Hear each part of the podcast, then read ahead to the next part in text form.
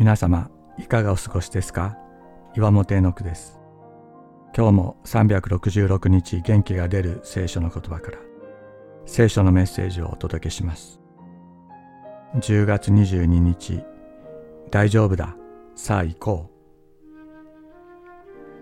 う。私たちがこの地上で見るものには希望や勇気を与えてくれるものもあるしがっかりさせられるものもあります。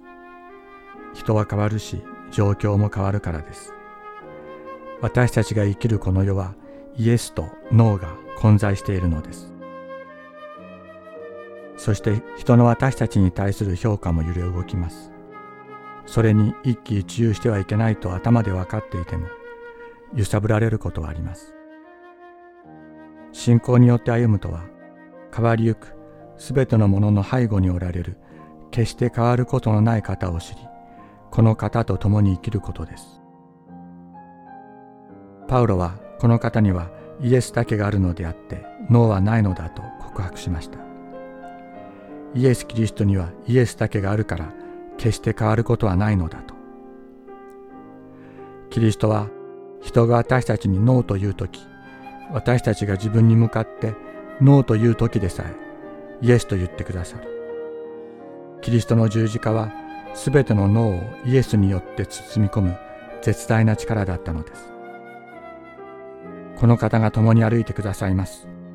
この方が大丈夫だ、さあ行こうと言って手を引いてくださるのです。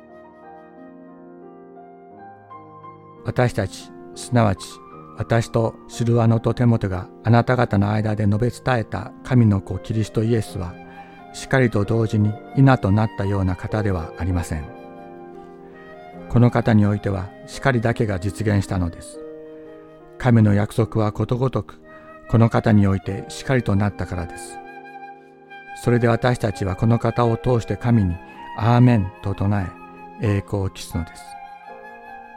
コリントの信徒への手紙に一章19から20節